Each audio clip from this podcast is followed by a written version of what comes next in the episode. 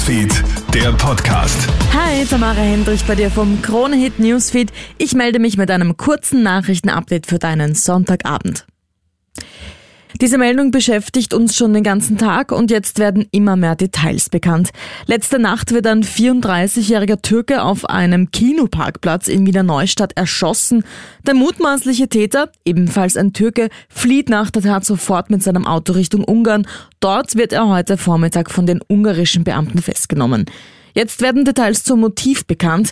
Wie die Kronenzeitung berichtet, gehen die Beamten derzeit von einem Streit wegen möglicher Geldschulden aus. Das spätere Opfer dürfte dem Täter einen kleinen Kredit gegeben haben.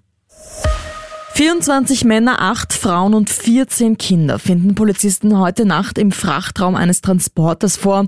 Die Beamten kontrollieren das Fahrzeug am Grenzübergang Deutschkreuz. Als sie Klopfzeichen wahrnehmen, öffnen sie die Tür. Die Menschen stammen aus Syrien und der Türkei und sind vermutlich schon seit Samstagnachmittag unterwegs. Die Kontrolle kommt gerade noch rechtzeitig. Im Kastenwagen wird nämlich die Luft knapp. Ein paar Stunden später wären die Menschen wohl erstickt. Der Fahrer des Kastenwagens, der mutmaßliche Schlepper, wurde festgenommen.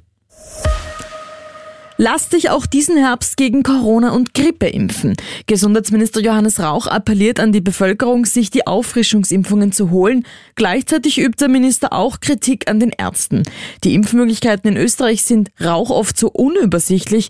Die Ärzteschaft habe darauf bestanden, dass das Impfen bei ihnen abläuft. Sollte das in einer Woche nicht funktionieren, wird das Gesundheitsministerium das in die Hand nehmen, so Rauch heute. Das war's dabei mal von mir. Alle Updates checkst du dir im Kronehit Newsfeed oder online auf kronehit.at.